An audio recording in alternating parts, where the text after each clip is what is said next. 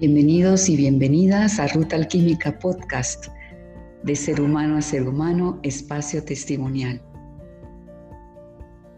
Nos encontraremos con personas como tú y como yo, personas que han transitado un camino de transformación, de desarrollo personal. Y aquí queremos inspirar a otros a transitar su propia ruta alquímica y descubrir su elixir de bienestar.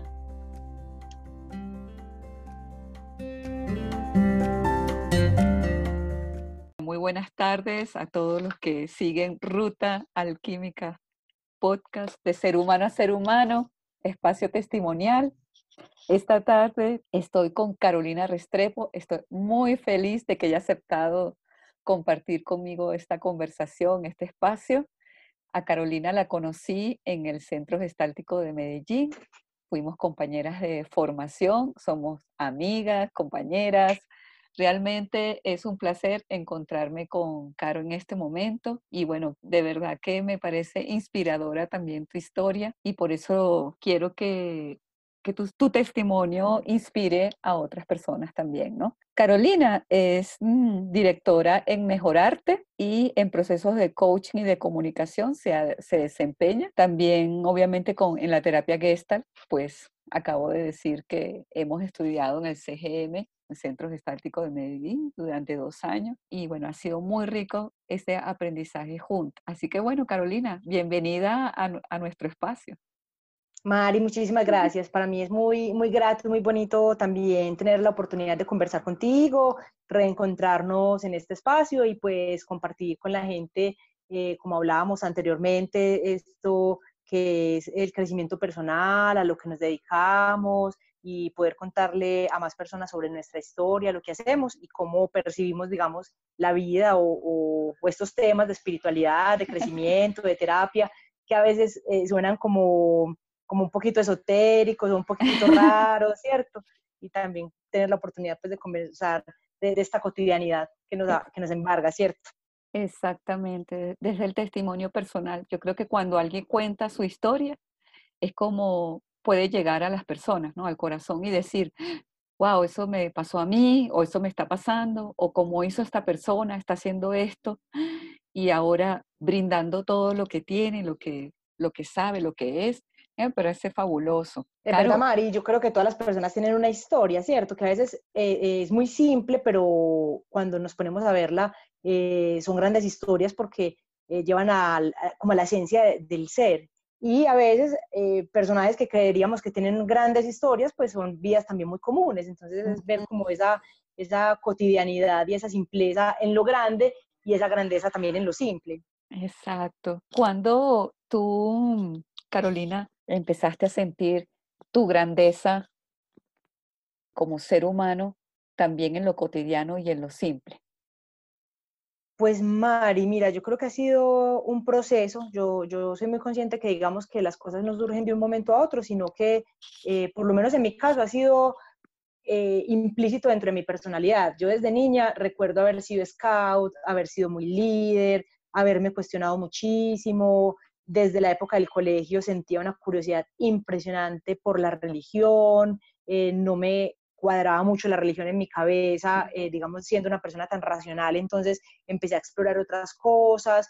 Y digamos que lo que sí ha pasado y sí he sentido con mucha fuerza es que a través de los años o cuando empiezo un nuevo curso o un nuevo proceso, digamos que lo que hago es sentir mucha más profundidad, o sea, sentir que nado más hondo, por así decirlo, pero realmente pues yo estudié en un colegio eh, católico, ahí pertenecía a la pastoral social y yo creo que desde ese momento empecé a despertar como esa curiosidad por la vida misma, la filosofía, la espiritualidad y el contacto con los otros. E, eso marcó mucho como toda esta parte social y el estar en grupos como sociales o de beneficencia o, este tipo de cosas, ¿cierto?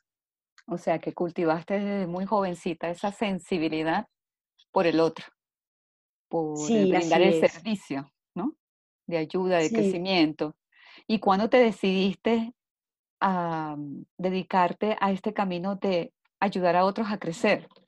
¿Dónde nace? Pues, Pues Mari, mira, la verdad, para serte muy sincera, yo estudié comunicación social, eh, me, llamaba mucho la atención todo el tema de publicidad, eso siempre me gustó mucho, y como el mercadeo, las marcas, eh, todo esto.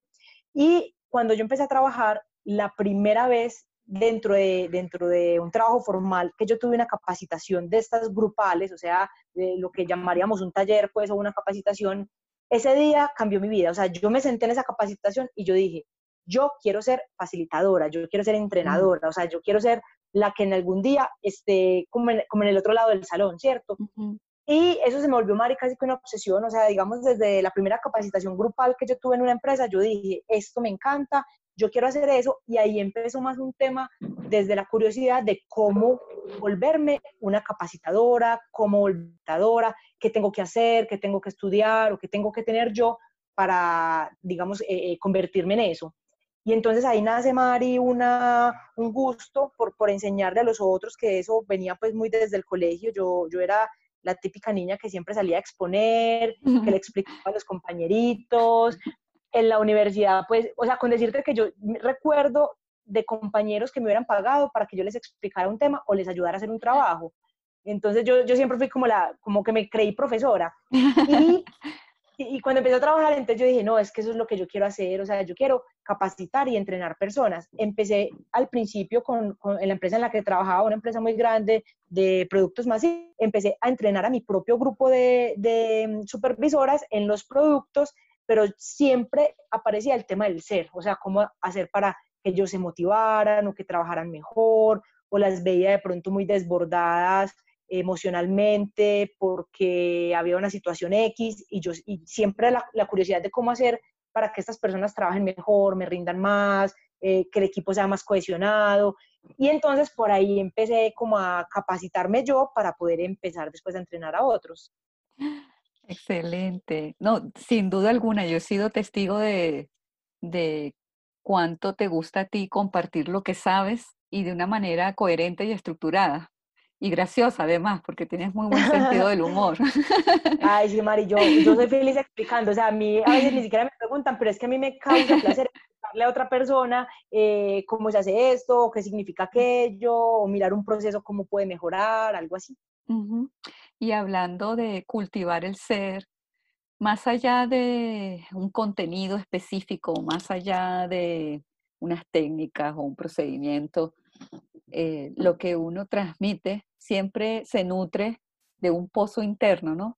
Del pozo de tus experiencias, de lo que has vivido, de, tus de las grandes lecciones, de tus desafíos, tus logros, de, cómo es ese pozo de, de, Carolina, donde ella bebe internamente para poder transmitir. ¿Cuáles han sido esas experiencias que, que te han llegado y que han marcado un hito en tu vida? Eh, bueno, Mari, eso que dices, eh, digamos que es muy importante porque, claro, como te decía yo en, un principio, eh, ya siendo profesional que pensaba que quería dedicarme a esto, de pronto en un principio yo me imaginaba que era un poco de aprender una técnica o de estudiar algo y así poderlo transmitir, pero eh, desde el primer curso que hice, de los primeros cursos que hice pues en este tema de, desarrollo y crecimiento personal, fue el diplomado de, de programación neurolingüística y me acuerdo que todo el tiempo salía como el tema de, primero trabajamos en nosotros, nos cultivamos nosotros, pasamos el ejercicio por nuestro cuerpo. Primero yo tengo que aprender a tumbar mis creencias, a empoderarme, a visualizar. Primero yo tengo que ser, digamos, una muestra de la transformación personal para ya llegar a acompañar otros procesos.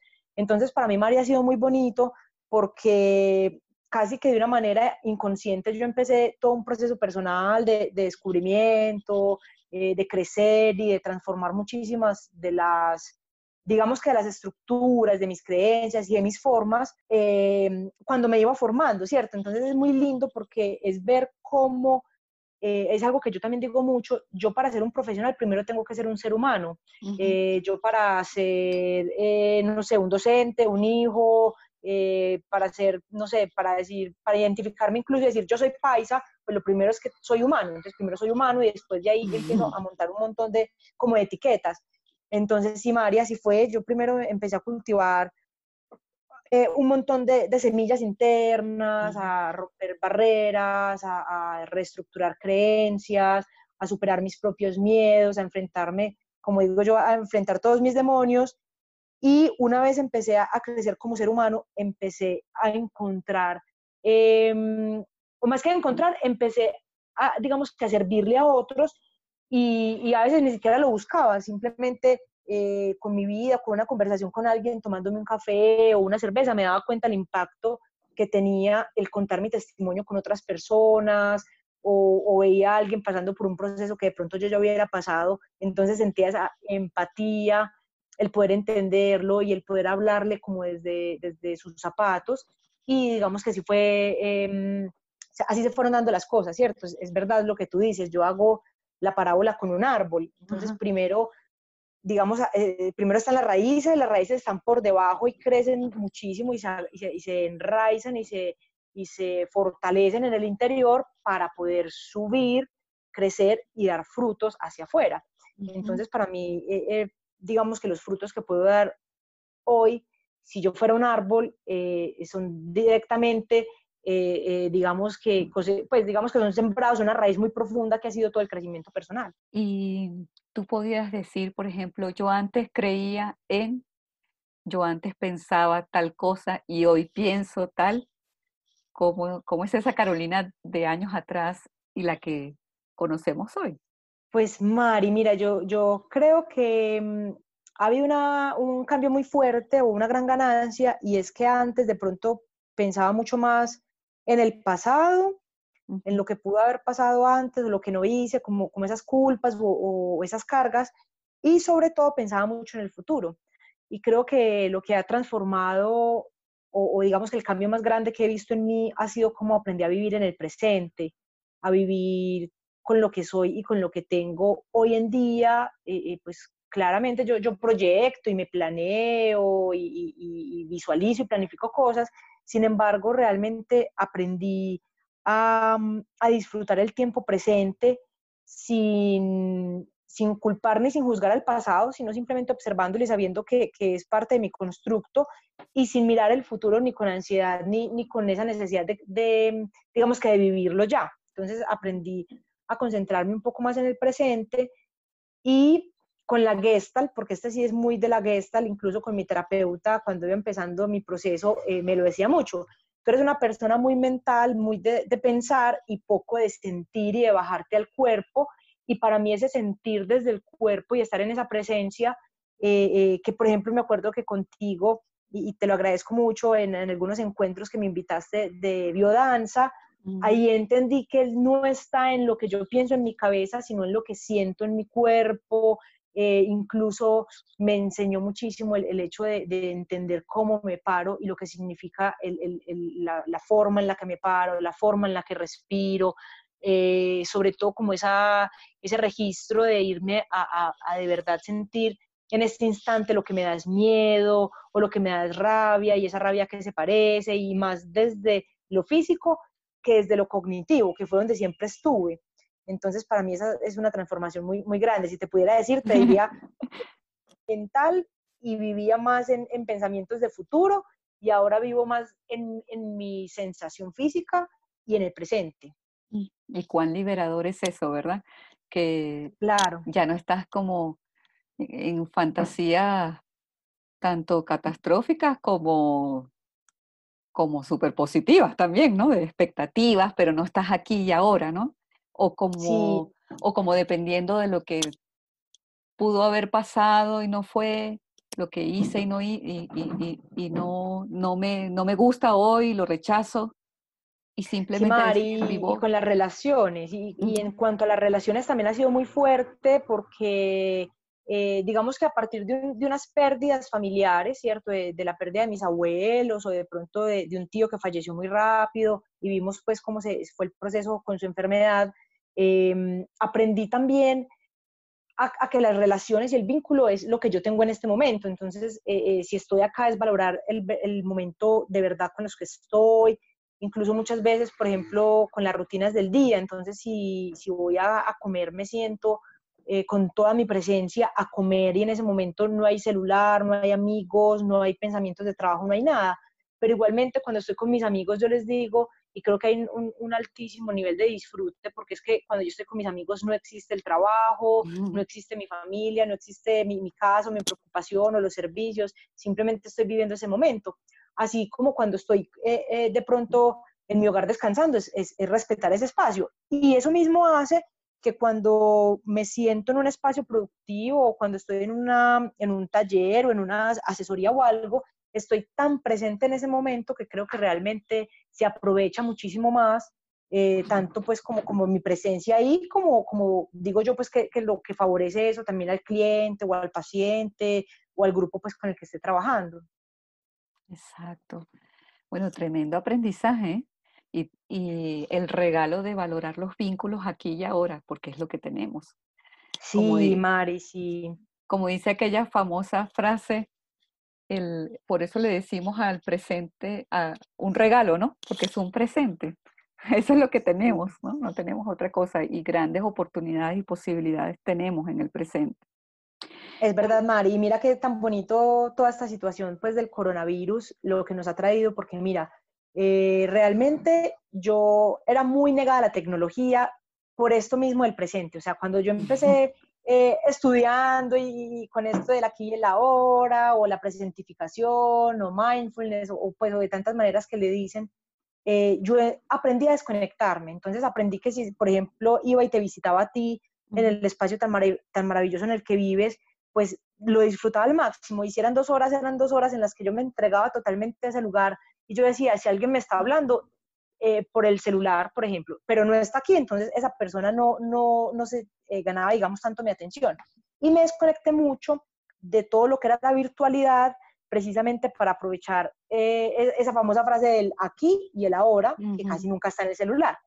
Con, esta, con toda esta situación pues de la cuarentena y el aislamiento social, ha sido muy lindo porque he, dicho, bueno, y ahora que estoy en este instante en mi casa, qué rico, y tengo tiempo eh, me ha acercado a muchas personas de manera virtual y se siente ese vínculo y ese lazo tan fuerte porque creo que realmente es entregar esa presencia. O sea, puede que no compartamos espacio, pero sí un aquí absoluto, de poderme conectar con otras personas de, de maneras diferentes, pero porque creo que ahora tengo la conciencia de disfrutar como, como el, el, lo que me pone la vida. Entonces, si la vida me pone un aislamiento físico, con todos los recursos tecnológicos dentro de mi casa, digo, bueno, si este es el momento para hablar con personas con las que de pronto no, he tenido el tiempo, pues también lo aprovecho y, aprender a fluir con lo que hay, ¿cierto? Así es. Claro, ¿y de qué te enorgulleces en este momento en tu vida? Pues, María, a ver, yo te digo, ¿de qué me enorgullezco? Creo que me enorgullezco mucho de haber aprendido a entender mis emociones. No porque ahora sean más tranquilas que antes, sino porque ahora me las permito más. Entonces creo que, que, hasta las disfruto. Entonces yo digo, ay, qué rico está, está este enojo que tengo, qué rico patalear, ¿cierto? Ay, estoy triste. Bueno, aprovecho y, y, lo junto con una película eh, de drama y aprovecho y lloro dos horitas y ay, tan liberador pero ni me culpo, ni me regaño, entonces también ha sido muy bonito como, eso creo que se lo debo también toda la Gestalt, el poder decir, hoy estoy mimada, ah, sí, hoy estoy mimada, hoy estoy haciendo pataleta, hoy parezco una niña de cinco años y hablo mimado, pero me lo permito. Y eso me permite también ese contraste de en algún momento tengo que ser la mujer madura, que está trabajando, que tiene que ser fuerte.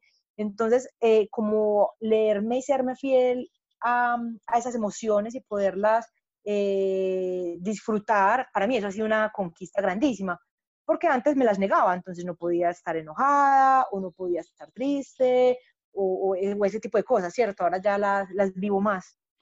Eso, y por ende seguramente que tu vida ha sido, está siendo más eh, saludable, porque cuando no nos expresamos las emociones, pues eh, se reflejan todas esas somatizaciones también, ¿no?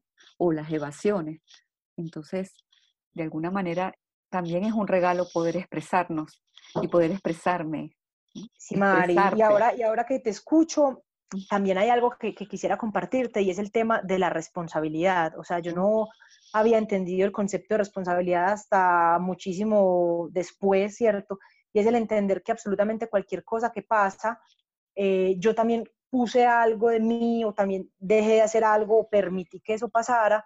Entonces hoy en día soy consciente que todo lo que pasa, eh, algo tiene que ver conmigo, aprendo y ajusto mi error, porque no puedo esperar que el error se ajuste eh, en el exterior. Entonces, por decir ayer que salí a comprar algo, eh, tenía unos envases en el carro, pues compré unos, unas botellas y no las puse en el tapete, sino que las puse en el, en el asiento.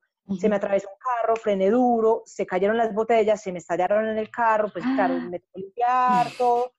Pero entonces no es, eh, eh, claro, lo que yo entiendo por responsabilidad es no decir, se me atravesó un carro, sino, claro, ¿qué pasó contigo? O sea, ¿cuál es tu pedazo donde pudiste haberlo hecho mejor? Ah, más cuidado con las botellas de vidrio, ponerlas siempre en el, en el suelo. Entonces ahí vuelvo y me reafirmo absolutamente todo lo que pasa. Yo soy la protagonista de mi historia no porque de pronto en el accidente de ayer no hubiese un carro que se atravesó o alguien que estaba despistado en la vida, en la vía, sino que es también saber que hay un pedacito mío que tiene responsabilidad en ese instante, entonces esa parte de la cual yo sí soy responsable es la que puedo modificar, ahí es donde tengo oportunidades de mejorar, de observar, de ser consciente y no simplemente decir qué rabia por culpa de un carro pasó esto, ¿no? También hay una parte donde es responsabilidad mía entonces, pues toca sacar el trapito, el balde, asumirlo, limpiar el carro, pero creo que, que le sumas a, una mejor actitud y, y, a la posibilidad de mejorar, ¿cierto? De, de, estar observándome para saber qué sí puedo cambiar de manera consciente.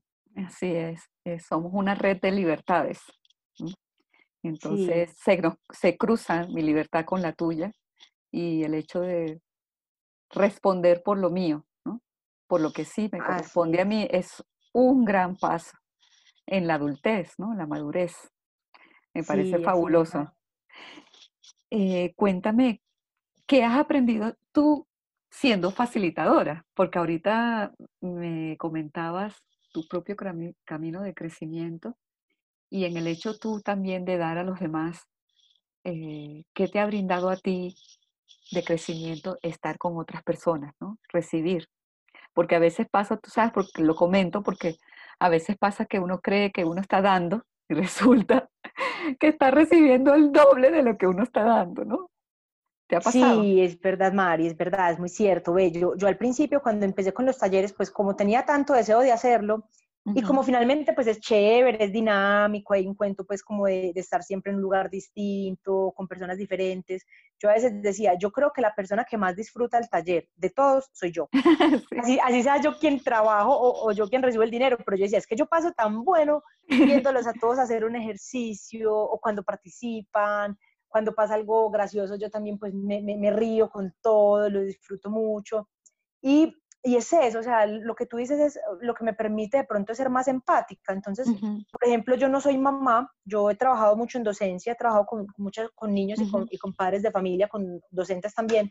Yo no soy madre, pero el haber trabajado con tantas mamás o el haber escuchado el testimonio de una mamá, de pronto lo que la angustia o lo que significan sus hijos o cómo sus hijos tienen una demanda emocional tan fuerte para ellas, todo eso me hace digamos que me permite tener la empatía em, o, casi que, visualizarme como una mamá y entender sus, sus problemas o sus necesidades sin yo ser mamá. Entonces, asimismo, eh, te pongo un ejemplo, o sea, yo, por ejemplo, tengo 30 y punta de años, eh, siento que estoy empezando con mi vida laboral, pero he dado por ahí unas cuatro o cinco veces talleres en donde se los damos a, los prejubilados, a las personas que se van a jubilar dentro de las empresas para hacerles pues como el debido proceso de retiro. Y ahí, por ejemplo, logro entender lo que significa terminar esa etapa de la vida, cómo reconfigurarla, eh, qué viven estas personas a los 60 años, 60 y punta, cuando están saliendo de su vida productiva y ese nuevo acomodarse a esas nuevas rutinas. Entonces, mira que, por, por ejemplo, yo ahí puedo decir, yo siento que estoy en, un, eh, apenas en, medio de mi vida laboral, me siento una persona joven, mi retiro estará por allá dentro de 30 años, pero soy capaz de ponerme en los zapatos de una persona de 60 y punta que está a punto de salir de, una empresa, ¿cierto?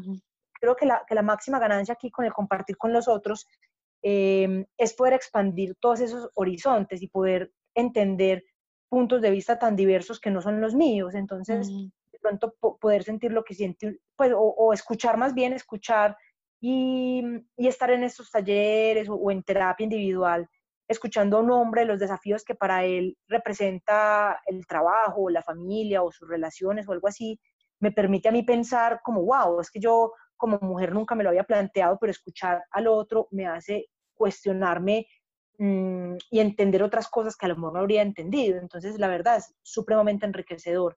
Es, eh, em, hay una frase que es muy cierta dentro de todos estos procesos, que es ponerse en los zapatos del otro.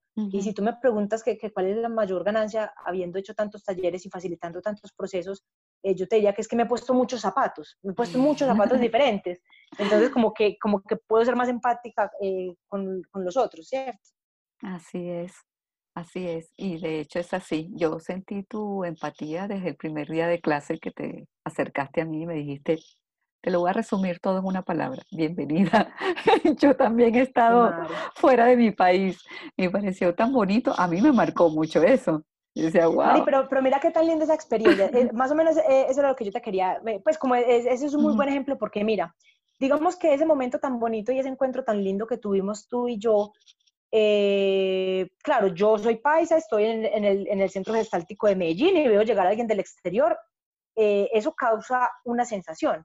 Pero es que como yo ya había vivido en otro país, yo ya había sido la extranjera, que llega a un grupo de, una gente y yo soy la rara, la que habla rara, los costumbres no son iguales, y yo llegaba y los veía y yo decía, Dios mío, todos acá son, son de estos, pero yo soy la diferente. yo ya sé lo que es estar en esa, en esa posición de, extranjera, eh, con un grupo que es tan ajeno a mí. Entonces, entonces más o menos a eso me refería, ¿cierto? Mira que el vivir experiencias nos posibilita ponernos en los zapatos de otros que estén atravesando por esa misma experiencia. Y, sí, la verdad, muy enriquecedor, eh, Mari, eh, el hecho de, de, viajar, de conocer otros mundos y de conocer otras formas de pensar. Incluso en mi trabajo con empresas, eso me parece maravilloso cuando salgo de una empresa, por decir, de 1.500 empleados que están eh, trabajando un proceso de, por ejemplo, de sinergia de equipos y encontrarme con un, eh, con un proyecto que tiene cinco empleados, pero también están en el mismo reto de cómo hacemos nosotros cinco para encajar mejor. Y después llega una institución educativa y nos dice, por ejemplo, bueno, ¿cómo hacemos para que las áreas o los núcleos temáticos encajen y trabajen en armonía para reflejarles al alumno? Entonces, eh, ver esas diferentes fotos, pero todos tenemos el mismo desafío, es bacanísimo. Yo, yo hablo con un gerente de una gran empresa y me dice, me cuesta la comunicación con mi equipo de trabajo. Y a veces hablo con el señor que tiene un restaurante y trabaja con sus tres hijas y me dice, me cuesta la comunicación con ellas. Entonces, como humanos tenemos los mismos desafíos, solo que en escalas diferentes. Así es, así es. Y entonces, cuéntame, eh, ¿qué es mejorarte? Porque has hablado de muchos talleres que tú das y facilitación. ¿Cómo nació Mejorarte? Bueno, Mari, mira, Mejorarte es mi proyecto independiente, ¿cierto? Como te decía, yo desde hace muchos años eh, supe que quería ser eh, facilitadora y, digamos, dedicarme a esto, pues, como, como profesión. Y eh, decidí emprender mi proyecto bajo el nombre de Mejorarte. El nombre sale porque realmente pienso que mejorar es un arte constante y que absolutamente cualquier cosa en la vida eh, es, eh, digamos, susceptible de observarla, mejorarla, hacerla mejor, o no de pronto hablar de mejor o peor, pero sí que yo me sienta mejor con eso que yo hago, que yo me sienta más afín, más contento con, con, lo que soy, en donde estoy, todo esto. Y eh, Mejorarte es mi proyecto, ahí lo que hago son, son procesos. Yo en principio empecé a trabajar mucho el tema desde lo empresarial o desde lo organizacional y con equipos de trabajo yo soy comunicadora social, me, me, empecé, digamos, que a abrir camino por la PNL y el coaching. Sin embargo, siempre estuvo como la espinita de, de, de, que en cada grupo o en cada organización lo que prima y lo más importante es el talento humano y lo profundo del ser. Eh, con toda esta información yo decía, bueno, yo siento que se me quedan cortas las herramientas, no en la parte empresarial o en el manejo grupal, sino en el entender esa particularidad de cada humano, cómo, cómo se quiebra, cómo se configura, cómo actúa desde las estructuras profundas de su ser y no desde lo que para mí sería lo superficial, que es el adaptarme a la compañía o el equipo de trabajo o el reto pues, que tienen en el momento. Y ahí es donde decido ahondar muchísimo más con, con esta formación pues, en, terapia gestáltica, eh, que, que es, es, muy desde, desde la parte pues psicológica y profunda del ser. Y ahí ya es donde, donde coge más solidez mi proyecto porque hoy en día Mejorarte lo que ofrece son servicios de mejoramiento de procesos en, en los tres niveles, que sería el nivel persona, que es la consultoría individual, el nivel eh, o, la, la, terapia individual, ¿cierto? El nivel grupal, que es lo que nosotros llamamos pues eh, talleres o capacitaciones, y a nivel organizacional eh, o institucional, que ya son estos procesos que hago, que es más una, una, consultoría empresarial donde se miran los procesos como tal de la organización o, por ejemplo, los programas de, de mercadeo, de comercialización que tienen de productos. Entonces, eso es organizacional cuando se interviene el equipo en grupo es lo, mm, la intervención pues grupal como tal y ya está todo el tema de crecimiento individual, que muchas veces dentro de las empresas el, el, reto es, eh, no sé, cómo producimos más, pero siempre está en la particularidad del individuo, qué le pasa a ese coordinador, qué le pasa a cada persona en, su puesto de trabajo, cómo hacerlos para que se engranen. Y, y bueno, eso siempre será algo, eh, digamos, sistémico porque tú no puedes eh, tomar una punta sin que afecte a, todo el, resto, o tú no puedes afectar a todo el resto sin que se afecte la organización pues como cabeza. Me parece fenomenal la estructuración que tienes, la organización. Me parece fabuloso todo ese engranaje entre la persona, el proceso personal y la organización, ¿no? Cómo se influyen unos a otros, ¿no? Cómo inciden. Tienes muchos años. Es que no hay forma, no, hay forma de que, de que a ver, es, es, lo mismo que a veces hablamos cuando hay terapia individual, pues ya, ya cuando no, o sea, saliéndonos de lo empresarial y hablando como tal de las personas, yo digo, cuando en una familia, eh, una, una sola de las personas de la familia empieza un proceso personal y cambia, tiene que cambiar el núcleo, porque al cambiar un elemento, cambia el sistema. Eh, eso funciona como, como el cuerpo mismo, o sea, eh, yo a veces digo, no sé, si yo me aporreo la uña del pie o si tengo enterrada una uña en el pie, Muchas veces no me puedo concentrar a hacer una tarea o, me duele tanto la cabeza que no soy capaz de salir a caminar. Y uno dice, pues es que no te están doliendo los pies, pero es que eh, el dolor de cabeza no me permite ser eh, eh, funcional o, estoy triste y no logro montar en bicicleta. Digamos, la tristeza no tiene que ver con la coordinación motora, pero realmente sí, realmente sí. O igual que si te digo no he podido montar en bicicleta o me están doliendo mucho las piernas, entonces me siento triste.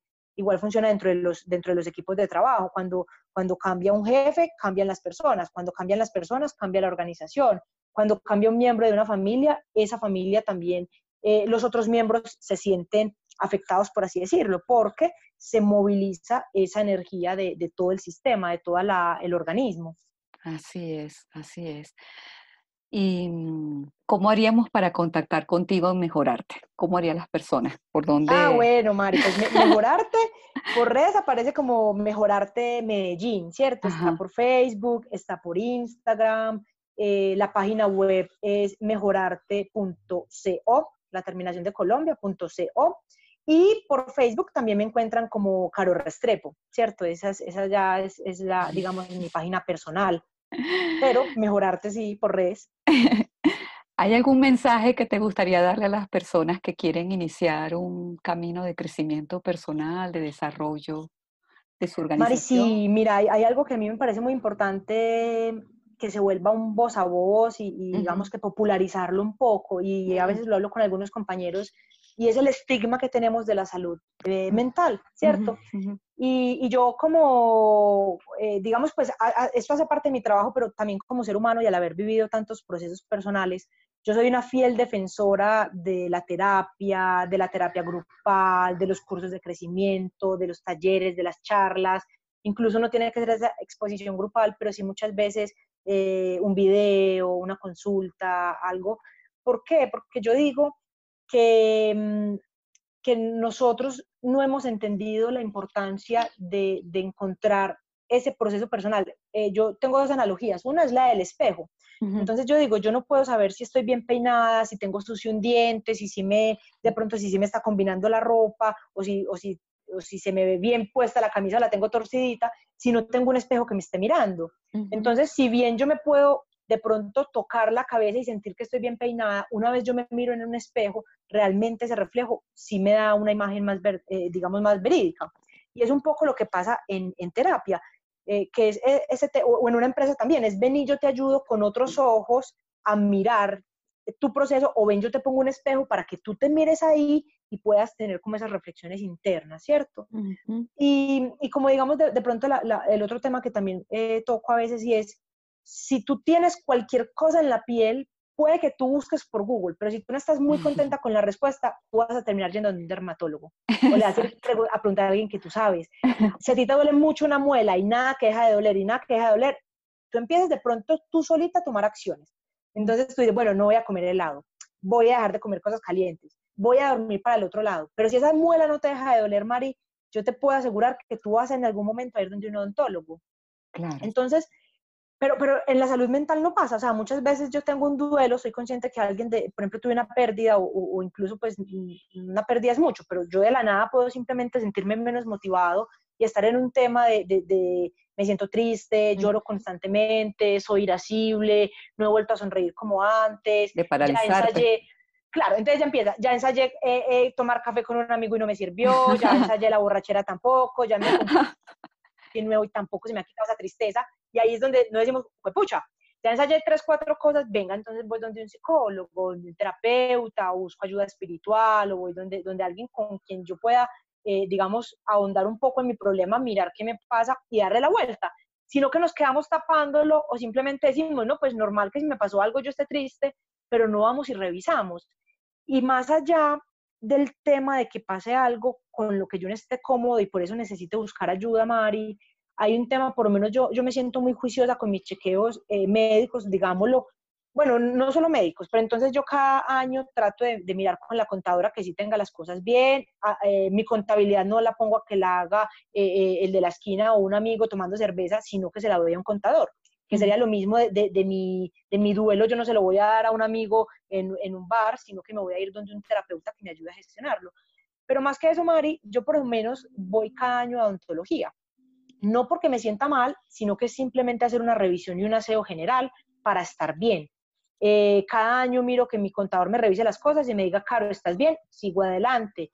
Eh, cada tanto voy y miro que mi página web sí esté funcionando, digo, está funcionando, listo puedo seguir adelante. A veces miro la página web y digo, esas fotos están viejas, yo quisiera como actualizarlo. Y para mí, Mari, ese es el proceso terapéutico. Entonces, para mí es importante que, que pues, como dar este mensaje eh, a las personas que, que sientan esa búsqueda o esa necesidad de hablar o de explorar cosas, es igual, es lo mismo, es permitirme que entre alguien a mi vida a reorganizarme. Y eso para mí debe ser periódico. O sea, yo por lo menos cada tanto tiempo que, que, me, que me, pasa algo y, siento que no estoy sobrellevándolo bien o que siento que, que, necesito ayuda de alguien o que para mí me está quedando grande, vuelvo a proceso terapéutico, lo trabajo, miro qué pasa, me siento mejor, eh, sigo la vida por ahí hasta que vuelve una nueva situación.